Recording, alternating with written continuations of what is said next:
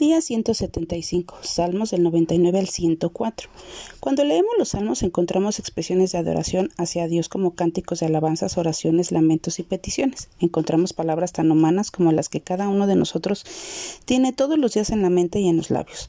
El Salmo 99 es una de las canciones favoritas ya que son exaltación y este salmo es una proclamación de la santidad de Dios, lo que me lleva siempre a recordar quién es Él y quién hace mi alma, mi mente, mi corazón se conecten en una sola dirección, en un solo objetivo, que es exaltar al único que es digno de gloria y honra. El Salmo 100, un corazón que sabe que puede ir delante de Dios, es un corazón que sirve con alegría. Se presenta delante de Dios con regocijo, con cánticos de júbilo, entra por la puerta con acción de gracias, por los atrios con alabanza. ¿Te has puesto a pensar que a veces no sabes cómo orar? ¿No sabes ni por dónde empezar? Bueno, pues aquí tenemos una instrucción muy importante. Comienza dando gracias. Las acciones de gracias te sitúan en la puerta, luego canta alabanzas y ahora estás en los atrios, y cuando estés delante de él, recuerda que estás delante de un Dios bueno y que su misericordia es para siempre. El Salmo 101, el Salmo, el salmista nos recuerda que si amamos a Dios sobre todas las cosas, entonces en nuestro corazón debemos tener el deseo de andar en integridad, de vivir una vida para Dios y de cuidar lo que ponemos delante de nuestros ojos, de elegir bien a las personas que nos rodean, alejarnos del mal y lo más importante, hacer todo para la gloria.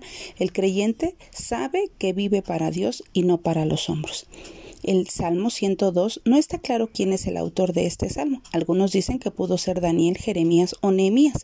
Este salmo nos recuerda a Job cuando estaba en su aflicción, pues evidentemente es una oración hecha con dolor y sufrimiento. Sin embargo, también vemos que ora con esperanza, sabiendo que su clamor llegará a los oídos de Dios, pues le pide que se incline para escucharlo. El autor está muy deprimido. Él dice que su corazón está herido y seco como la hierba, tanto que se olvida de comer y por esta causa está tan flaco que se le ven los huesos. ¿Alguna vez has estado tan deprimido que hasta dejas de comer?